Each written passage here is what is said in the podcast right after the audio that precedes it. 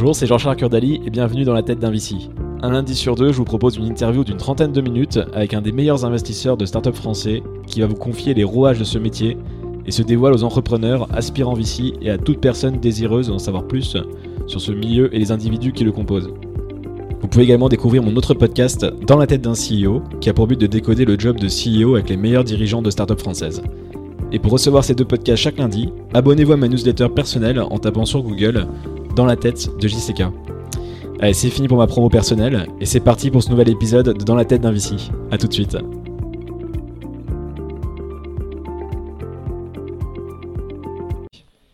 Bonjour Martin. Bonjour. Alors merci euh, pour ton temps. Est-ce que tu peux commencer par te présenter ainsi que ton fonds d'investissement s'il te plaît? Donc je m'appelle Martin Mignot, je suis l'un des partenaires euh, chez Index Ventures à Londres. Je suis chez Index depuis à peu près 10 ans. Euh, Index est un fonds transatlantique. Donc on a un bureau à San Francisco et un bureau à Londres principalement. On a quatre partenaires aux États-Unis, cinq partenaires en Europe. On investit à peu près la moitié euh, entre les États-Unis et l'Europe. Mais notre spécificité, c'est qu'on est une seule et même équipe. Et donc, on prend toutes nos euh, décisions d'investissement ensemble, on regarde les boîtes euh, ensemble et on aide nos entreprises ensemble, que ce soit pour aller d'Europe aux États-Unis ou États-Unis à l'Europe. Vous investissez pardon, à tous les stades? Alors on investit euh, principalement à partir de la série A jusqu'à du pré-IPO. Euh, on a deux fonds euh, qui sont actifs en ce moment. Donc un fonds qui est vraiment un fonds de série A, qui est un fonds de venture, qui fait à peu près un peu plus de 600 millions de dollars. Et on a un fonds série B et au-delà qui fait un, milliard de dollars. Et ensemble, ça veut dire qu'on peut investir euh, entre 5 euh, millions au, début de, pour la première série, la série A, jusqu'à 60, 70, 80 millions de dollars euh, un peu plus tard dans la vie des boîtes. Et toi, tu t'occupes plutôt de la partie venture ou tu es sur les deux C'est la même équipe en fait. La, même, équipe, investit très tôt et un peu plus tard. Et en fait, on essaye de développer des relations avec les entrepreneurs du moment où ils se créent. Euh, on peut aussi parfois faire des investissements euh, personnels très très tôt, euh, jusqu'à leur sortie qu'on espère être, une IPO.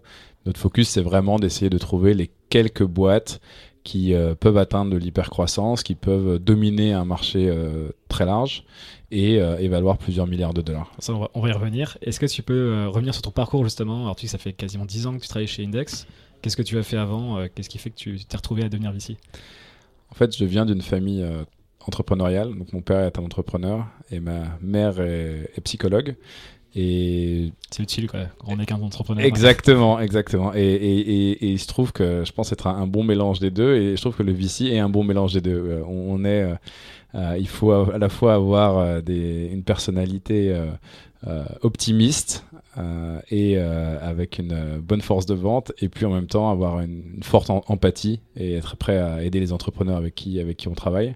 Et j'ai très tôt su que je voulais que je voulais faire que je voulais faire ce métier même si ça n'existait pas vraiment en Europe à cette époque-là. Donc c'était plus, plus de 15 ans maintenant, donc c'était vraiment le tout tout début de, de l'industrie.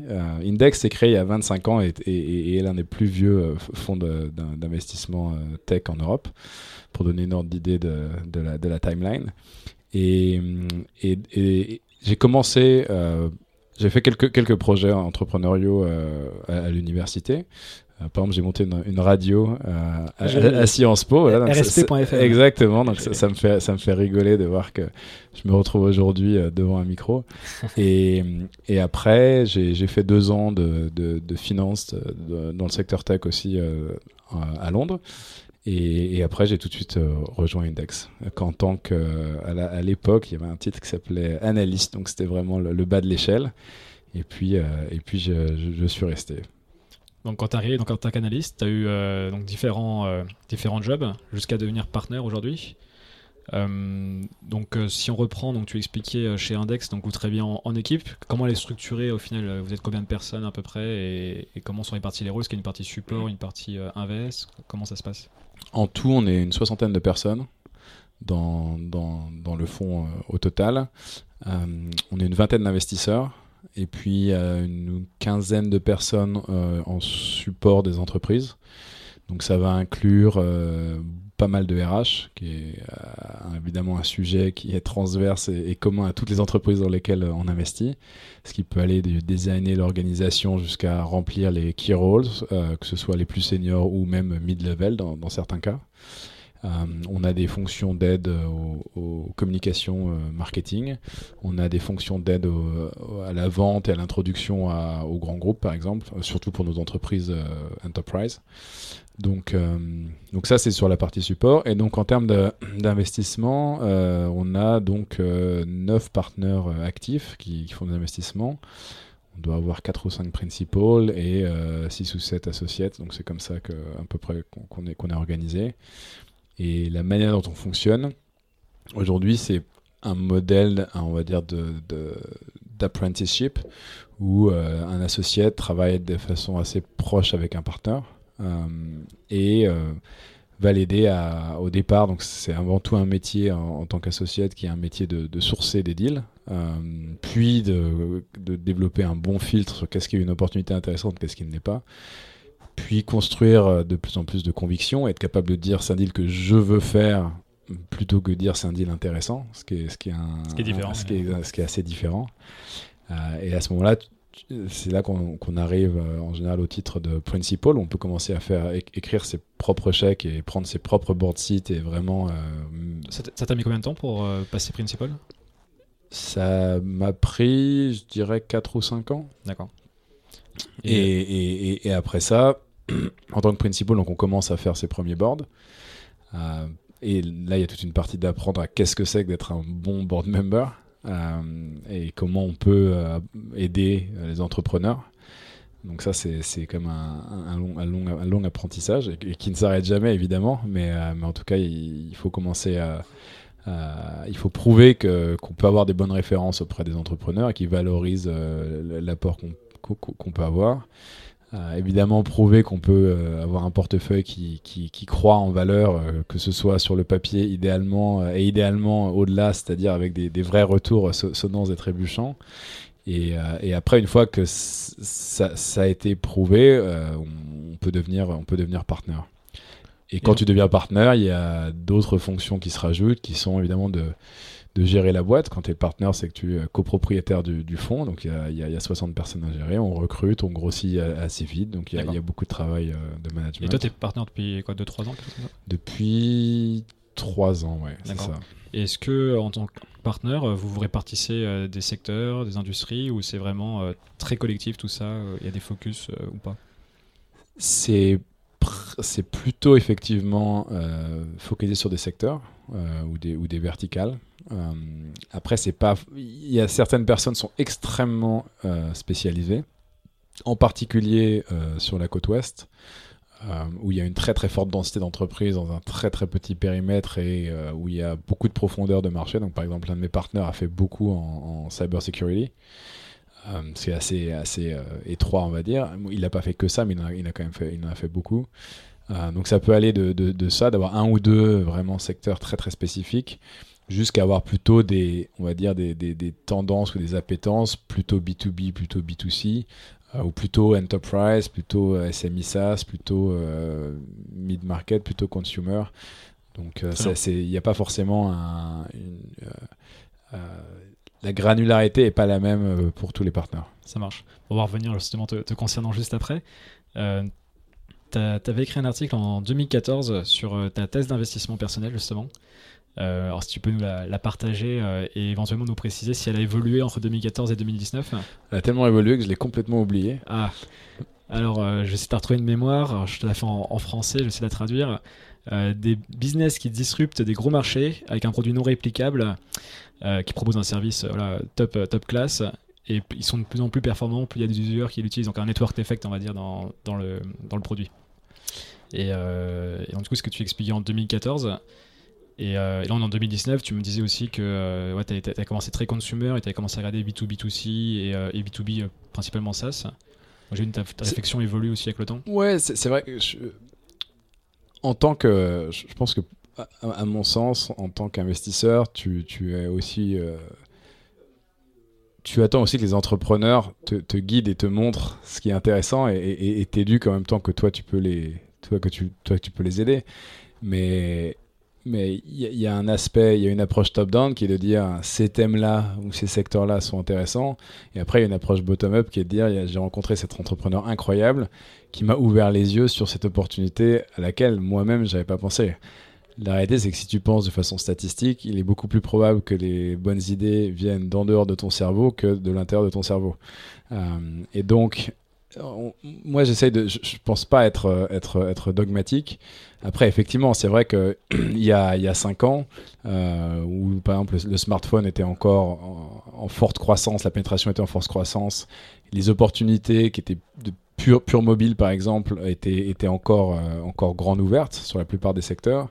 Euh, effectivement, ça faisait du sens de, se focaliser extrêmement sur des, investissements euh, de, type, marketplace avec de forts effets de réseau, avec des dynamiques de winner takes all ou winner takes most. Et, donc, c'est ça que j'ai fait pas mal d'investissements avec ces caractéristiques-là. et après, les, dynamiques de, marché, de compétition, de, de macro-structure évoluent, avec le temps. Et c'est vrai qu'aujourd'hui, euh, si on regarde, euh, le smartphone est encore la plateforme la plus, euh, largement distribuée, que la plupart des consommateurs ont dans leur poche et l'espace disponible sur les écrans de smartphone est limité. Les App Store sont assez, euh, saturés, euh, assez saturés. Il y aura toujours, il y a toujours de l'innovation, il y aura toujours des nouvelles boîtes qui vont apparaître, mais les grosses catégories ont quand même des acteurs dominants qui sont pas évidents à aller chercher, surtout dans ces boîtes qui ont des effets de réseau, qui ont une forte, euh, forte rétention, une forte répétabilité. Et du coup, euh, tu peux pas euh, garder la, forcément exactement euh, investir la même boîte en 2014 qu'en 2019. Et c'est pour ça que tu as commencé à plus regarder. Donc tu parlais de B2B2C, tu peux donner peut-être un, exemple. Et puis aussi en, en, SaaS, justement, bah, on connaît les marches bien meilleures aussi, euh, des business plus prédictibles, ça se dit en français. Euh, donc, tu es, plus quand même regardé sur ce genre de business. Là où tu expliquais justement euh, au début la démocratisation complète des smartphones, c'était plus des, grosses marketplaces à la, à la Deliveroo, dont on parlera juste après. Je pense que c'est aussi une question de, juste de maturité des, des marchés. C'est-à-dire que les plus grosses opportunités viennent, commencent par le consumer. Euh, parce que la distribution est extrêmement rapide. C'est-à-dire qu'une fois, et si en plus il y a des, des modèles avec des effets de, de, d'effets de réseau vertueux, euh, tu peux grossir très très vite et devenir extrêmement dominant. Donc euh, il y a énormément d'exemples. La plupart de ces boîtes sont des boîtes B2C. Les, les, les vrais vrais gros outcomes sont des boîtes B2C. Et quand tu as un fonds de la taille d'index, ça fait beaucoup de sens d'essayer de trouver ces quelques boîtes qui arrivent à atteindre des valos de 10, 20, parfois euh, plus de 100 milliards. Euh, des valos et des rachats surtout. Pardon? Des acquisitions potentielles ou des IPO aussi. Euh. Oui, nous, exactement, des, des, IPO. et après, je pense une L'innovation arrive moins vite en, en B2B euh, parce que la distribution n'est pas forcément euh, aussi rapide euh, dès le départ, même si c'est aussi en train de changer. Évidemment, on a vu des cas comme Slack où l'adoption peut se faire bottom-up. Mais y a avant, avant, Slack, il y, a eu des, boîtes consumer qui ont, qui ont eu ces modèles-là. Donc, c'est aussi une question d'évoluer avec le marché. Et là, effectivement, je, je moi, je, regarde avant tout des entrepreneurs qui sont, euh, qui sont exceptionnels. Et, ils peuvent être, qu'ils font soit du B2C ou du B2B, c'est pas, c'est pas forcément euh, le plus important. Le plus important. Et, euh, et, justement, tu parlais, on parle toujours de la, licorne, tu, tu l'expliquais bien justement dans cet article, alors je sais pas, ça, ça peut-être un peu vieux maintenant, 2014, mais t'expliquais les, les quatre critères, on va dire, qui font qu'une startup pouvoir devenir une licorne sous 10 ans, parce que vous, c'est le but, c'est qu'en 10 ans, elle soit capable de, de passer à l'échelle et de, de, valoir, mais aussi de pouvoir se faire racheter, pas seulement valoir grâce à des levées de fonds, mais grâce à des, acquisitions, des IPO. Est-ce qu'on on peut revenir un petit peu sur ça? Je ne sais pas si tu te souviens exactement des, des quatre thèmes, ou je peux te les rappeler si tu veux. C'était, euh, alors il y avait déjà la, bah, au niveau des revenus, la capacité à générer un marché suffisamment profond pour que les revenus euh, puissent atteindre au moins 50, 100, 200 millions. Euh, tu avais la vitesse de scale, tu avais euh, la capacité au niveau des coûts marketing. Ça, je trouvais ça hyper intéressant euh, de dire voilà, que un produit, au final, les coûts variables vont pas trop monter au niveau marketing parce que le produit va tellement être cool en fait que les gens vont l'utiliser d'eux-mêmes, pas besoin de, payer 100 euros le user. Et la prédictabilité, voilà, donc au niveau du, cash flow notamment. pour les 5-10 prochaines années. Donc je trouve ça hyper intéressant. Alors, je sais pas si tu as des choses à rajouter par rapport à ça. Ou si je dis aux gens je dois aller lire l'article au final. Exactement. Euh, non, je pense que ce qui est intéressant, c'est que déjà à l'époque, moi je viens d'un background euh, financier. Et c'est vrai que j'essayais déjà de me projeter dans ce qu'on est en train de voir aujourd'hui, qui est comment les marchés eux-mêmes vont valoriser ces entreprises. Parce que nous, fondamentalement, toutes ces histoires de licorne, etc., c'est, peu importe. Euh, qu'un investisseur privé décide que cette boîte vaut tant après avoir vaut plus d'un milliard après avoir investi euh, quelques dizaines de millions, c'est pas vraiment c'est pas vraiment le sujet et ça importe peu. Nous, ce qui nous importe, c'est de retourner de l'argent euh, à nos investisseurs et, et la meilleure manière de le faire, là, où tu as les plus gros outcomes, c'est quand les boîtes rentrent en bourse. Et à ce moment-là, tu n'es plus la, valeur de la boîte n'est plus décidée par un investisseur privé loin de toute euh, analyse euh, euh, par un large public, mais par un marché financier, c'est-à-dire des dizaines, des dizaines d'analystes professionnels qui ont accès à toutes les données. Et, donc il y a un vrai prix qui est établi à ce moment-là. Et c'est vrai que ces gens-là, quand tu regardes qu'est-ce qu'ils valorisent, at the end of the day, ils vont regarder quelle est la capacité de générer du cash flow de ces entreprises. Euh, c'est, et, effectivement, la croissance est un élément très important parce qu'elle euh, permet d'atteindre une, certaine échelle. Euh, et, donc la profitabilité n'est pas une fin en soi au, au, jour J, mais ils vont regarder clairement quelle est la route vers cette, profitabilité. Est-ce que au moins un degré de unit economics ce business fait, du sens? Est-ce qu'on peut vendre ce service à un, coût marginal inférieur à, la valeur qu'il apporte? Et, euh, et, quelle taille euh, cette entreprise peut, atteindre? Donc, euh, c'est ça, c'est un peu ce qu'on est en train de vivre en, ce moment, ce que beaucoup de, boîtes sont en train de vivre en ce moment, qui sont, à mon sens, des très bons business, mais qui ont juste ont, ont pu potentiellement être surévalué euh, dans le monde privé parce qu'il n'y avait pas forcément euh, autant d'analystes euh, dans, le buy side qui regardaient le marché. Il suffisait d'avoir un acheteur à un certain prix pour en gros fixer une valorisation dans la tête de la presse et dans, le public. Effectivement, quand tu arrives dans le marché financier, c'est plus la même, c'est plus le même degré d'analyse et de, et de, scrutiny du business. Et c'est un peu ce qu'on est en train de vivre en ce moment. Euh, oui, bon, on l'a vu avec euh, bah, WeWork notamment euh, récemment. Et on le voit le plus dramatique. Avec d'autres aussi. justement, comment tu vois, j'avais pas prévu, mais quoi, petit, petite analyse par rapport à ça. Qu'est-ce qu'il y a qu'est-ce en retiré justement de ce cas WeWork? J'ai vu qu'il y avait aussi Podsmace aux États-Unis. Il y avait des histoires sur l'IPO, je sais pas si tu as vu passer, qui concernent indirectement ou directement Deliveroo aussi potentiellement. Qu'est-ce qu'on peut retenir de ça justement Il faut faire attention justement aux valorisations sur les tours précédents. Enfin, comment Qu'est-ce que l'écosystème doit retenir de ça? Bah, WeWork, c'est le cas euh, un peu extrême de, de, ce que je viens de décrire, qui est, il y a dans ce cas-là un investisseur qui a investi tout seul dans les trois ou quatre tours précédents et qui n'a pas arrêté d'augmenter la valorisation euh, jusqu'à arriver à des, à, des, à des montants très très élevés. Donc évidemment, la presse se contente de dire WeWork vaut maintenant 47 milliards. Non, WeWork ne vaut pas 47 milliards. Euh, SoftBank qui est l'investisseur qui possède le plus de la boîte, a décidé que cet investissement valait 47 milliards. Ce qui est très différent de WeWork vaut 47 milliards. Mais effectivement, dans, dans le titre d'un article, c'est plus compliqué. Ça fait mieux. Et, et, et, effectivement, la boîte elle-même en profite pour euh, utiliser ce montant pour euh, racheter d'autres entreprises, pour euh, recruter des gens, pour avoir des deals avec des promoteurs immobiliers. Donc, donc ils se servent aussi de ça pour euh, être, euh, être c'est la grenouille qui voulait être plus, grosse que le bœuf. Et mais, évidemment de devenir public c'est quelque chose de très différent. Tu dois euh, publier un prospectus avec vraiment là tu, tu, ouvres le kimono et tu montres les, les financials mais aussi tous les euh, documents sont publics en plus. voilà, le document par définition est public. Hmm. Donc euh, cette, et cette fois-ci, tu te retrouves avec des centaines d'analystes professionnels qui vont vraiment regarder en détail et qui eux peuvent arriver à un prix qui est très différent de ce que SoftBank a décidé qu'était le prix de WeWork. C'est ce qui s'est ce passé ici. Très bien. Je voulais parler, euh, on a commencé un petit peu à l'évoquer, mais de ces marchés relativement compétitifs, des fois ou souvent winner takes all ou takes most. Euh, moi, je connais bien Deliveroo, voilà, que je, je t'expliquais, j'avais monté une boîte dans la food delivery avant, je les, ai, côtoyés quelques années.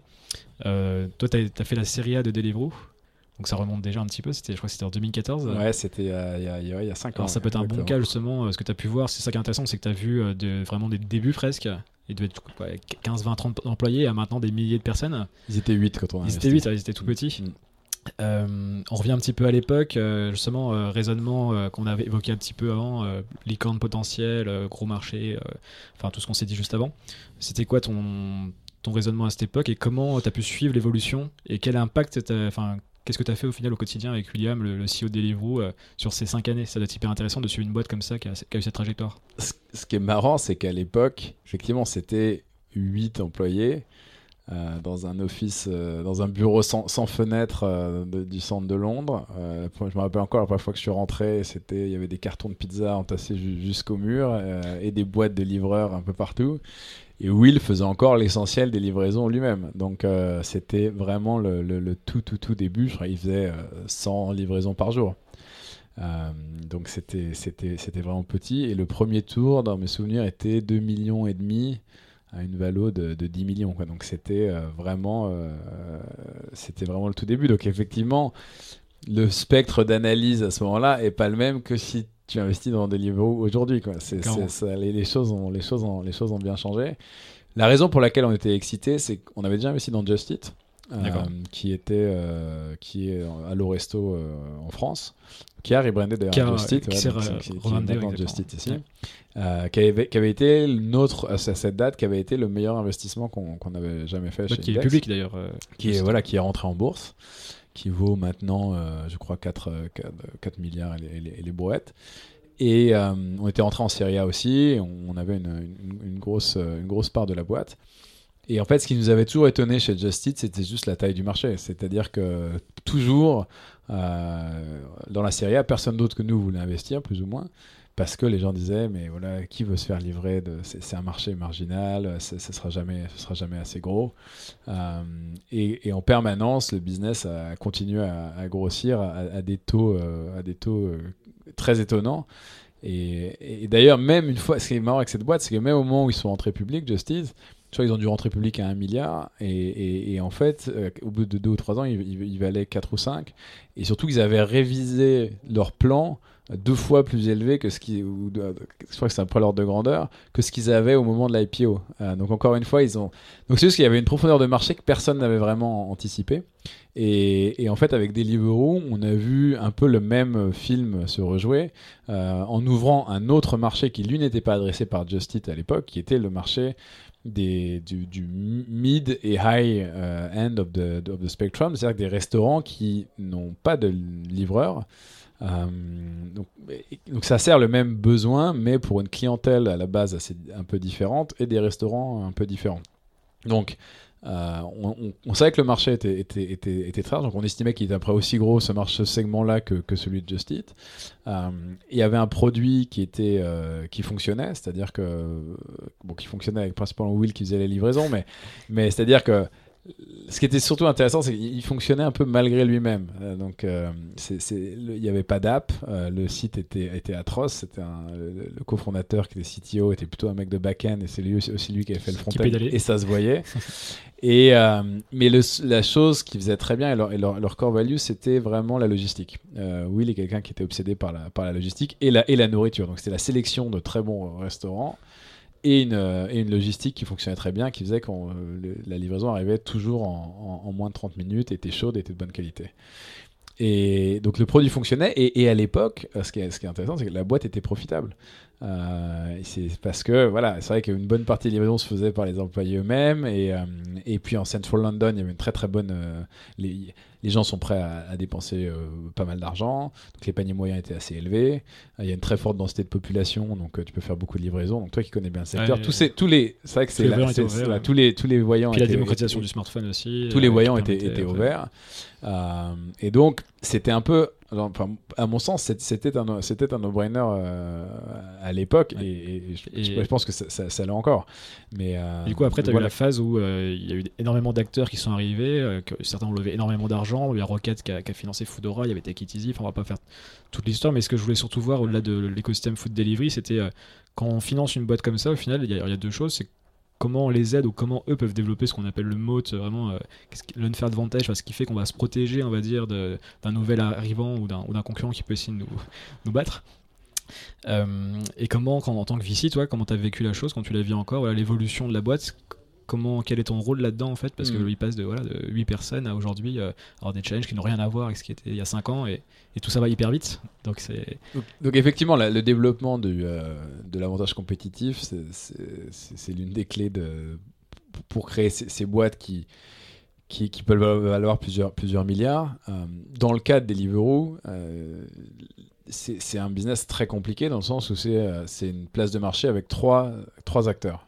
Euh, donc déjà, les places de marché avec deux acteurs, sont- une fois qu'elles ont atteint une, une- une vraie échelle, c'est très difficile d'aller les chercher.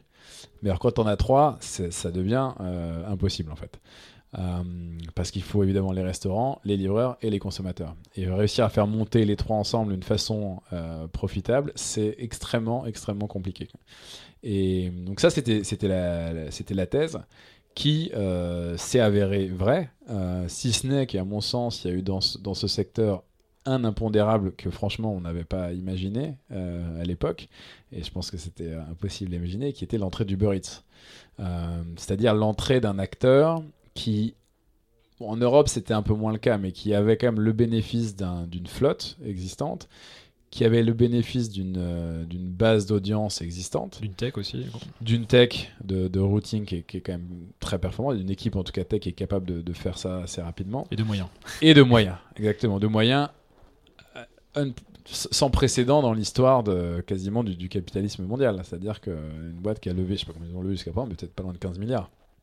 Ce qu'on pouvait pas vraiment imaginer en 2014. Parce que Et- pour les gens, ils savent pas, ils connaissent pas tous l'écosystème food delivery. C'était ils sont arrivés en 2000 2015 euh, à Barcelone, 2016 euh, de manière plus massive, et 2017 avec. euh, et en avec fait, c'est un copycat de, de, de Deliveroo, fon- fondamentalement. Euh, et c'est vrai qu'à part un acteur comme ça, euh, mais même Amazon n'a pas vraiment réussi à le faire. Donc c'est vraiment... Il y avait très peu d'acteurs qui avaient à la fois tous ces ingrédients pour le faire, et, surtout qui étaient aussi prêts. Il fallait aussi que ce soit un acteur qui ne soit probablement pas public, pour être prêt à, je ne sais pas combien ils ont brûlé sur Uber Eats, mais probablement des, montants, euh, des montants assez, conséquents. Euh, donc ça, et c'est vrai que ça, ça, a eu évidemment un impact sur le secteur qui a fait que euh, les, toutes les entreprises de ce secteur ont dû euh, devenir beaucoup plus agressives dans euh, l'expansion, voilà, l'acquisition de restaurants, de livreurs, de consommateurs, les budgets marketing. Et on voit que même les boîtes cotées, qui étaient des boîtes fondamentalement très profitables, Just Eat n'avait quasiment jamais, jamais brûlé d'argent de toute son existence, sont en train de se remettre à, à brûler de l'argent pour investir fortement, en particulier en, en- en marketing. Euh, mais je pense que la- ce qu'il faut garder en tête, c'est que la raison pour laquelle euh, Uber euh, s'est- lancé dans ce secteur de façon aussi agressive, et, euh, que Amazon, par exemple, a investi dans Deliveroo, c'est que c'est la taille du marché est, est- est colossale et que ces secteurs, ces géants voient, bi- voient bien que quand on a leur taille qui est plusieurs dizaines de milliards, voire centaines de milliards de valorisation, il y a assez peu de marchés qui peuvent vraiment valoir la peine d'investir lourdement et de se déployer. Et, euh, et- et- et la- le marché de la food delivery est l'un de ces rares se- secteurs qui a cette profondeur de marché. Aux États-unis, c'est c'est 200 milliards de, do- de- de- de Il y a, il y a dollars. d'autres acteurs qu'on connaît pas en Europe et qui sont énormes aux États-Unis. Exactement. euh, DoorDash et, d'autres. ouais. et le marché européen est probablement à peu près de la même taille. Donc c'est- pour ça que ça, ça crée autant d'intensité compétitive. Mais à the end of the day, le, le- c'est a prize uh, worth winning. Et, euh, et justement, donc, euh, tu parlais de euh, enfin, l'accompagnement que tu peux faire sur ce genre de boîte au final, au début, donc euh, peut-être un peu plus d'aide opérationnelle ou d'aide en tout cas stratégique. Et petit à petit, bon, la boîte elle devient tellement énorme, je sais pas c'est quel impact on a. Est-ce que ça avait des intros avec des fonds, euh, enfin avec des fonds américains ou avec des grandes banques? Enfin, quel, quel est le rôle Donc en fait, ça passe- c'est vrai que ça passe d'un d'un modèle. En... Nous, notre, notre cœur de, de- de métier, c'est vraiment la série A. Euh, historiquement, c'est c'est- c'est le, le- le- le stage qu'on qu'on fait le plus et qu'on a toujours fait. Euh, et donc en série A, on a un process assez, assez établi euh, de d'onboarding euh, des boîtes. où il va y avoir donc un partenaire au board, souvent avec un associate qui va, qui va, qui va, qui va aider de façon plus opérationnelle. Et puis il va y avoir évidemment tout le reste du partnership auquel l'entrepreneur a accès et, et les, les fonctions support qu'on va avoir chez, chez Index. Donc l'une d'entre elles étant évidemment, comme je te disais, le, le RH. donc ça va qui va consister à mapper l'organisation, dire voilà, aujourd'hui vous êtes 8, à la fin de l'année vous allez être 50, à la fin de l'année prochaine vous allez être 150.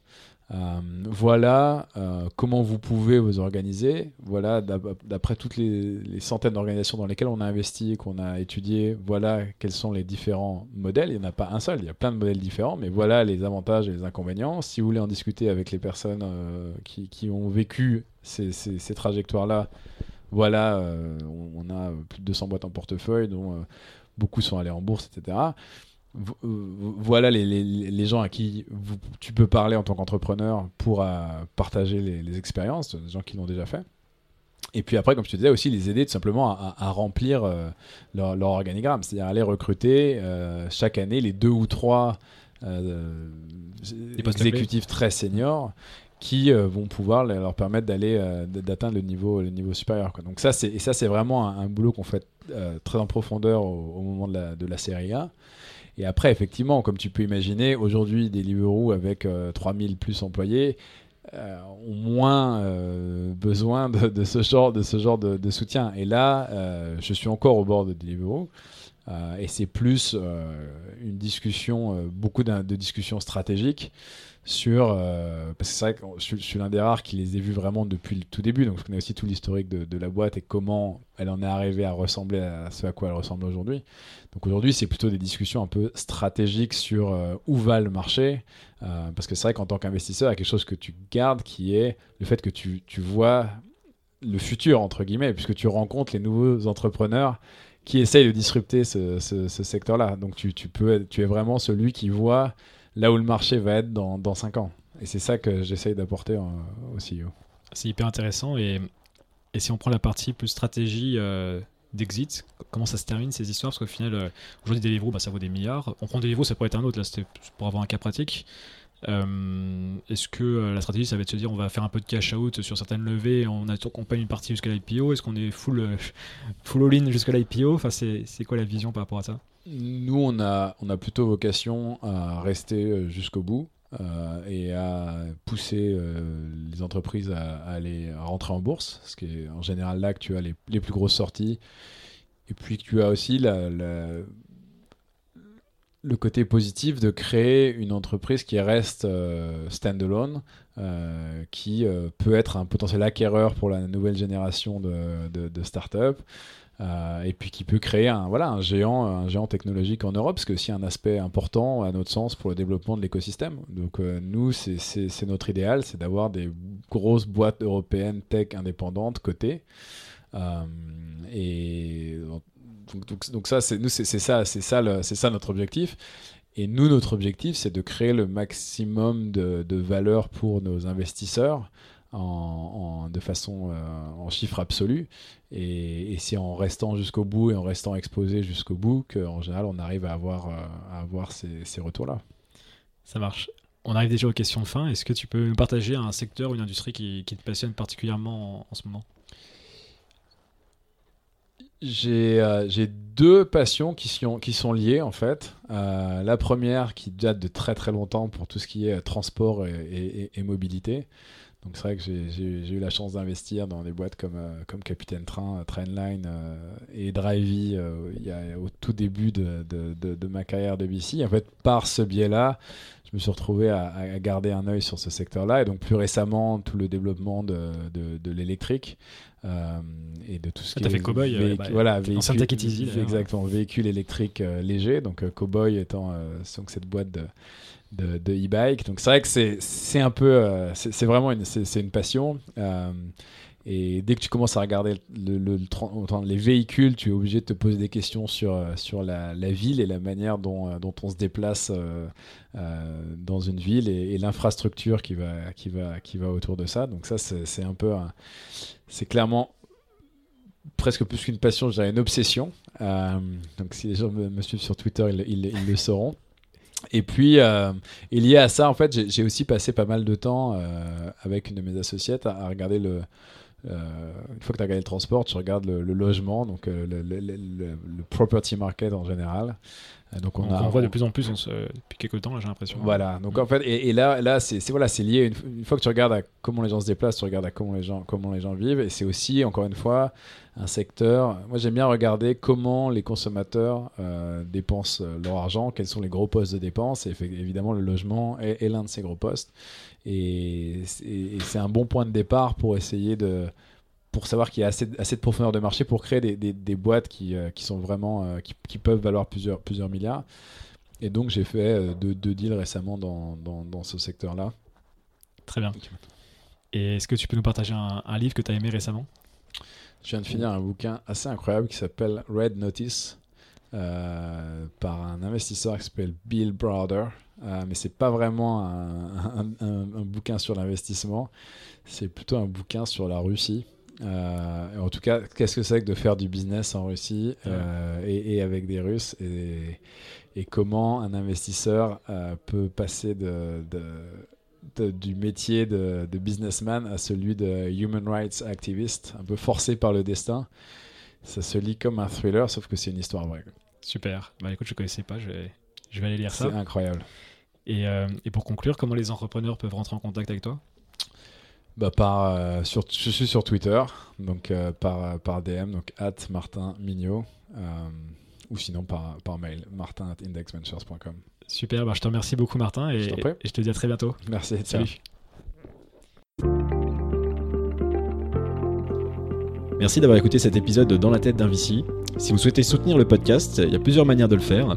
Vous pouvez aller mettre 5 étoiles et un commentaire sur Apple Podcast en parler autour de vous, ou partager tout simplement l'épisode sur les réseaux sociaux, et vous abonner à ma newsletter personnelle en tapant dans la tête de JCK sur Google, et n'oubliez pas de vous abonner également au podcast sur votre plateforme favorite. Je vous dis merci et à très vite pour un nouvel épisode de Dans la tête d'un VC.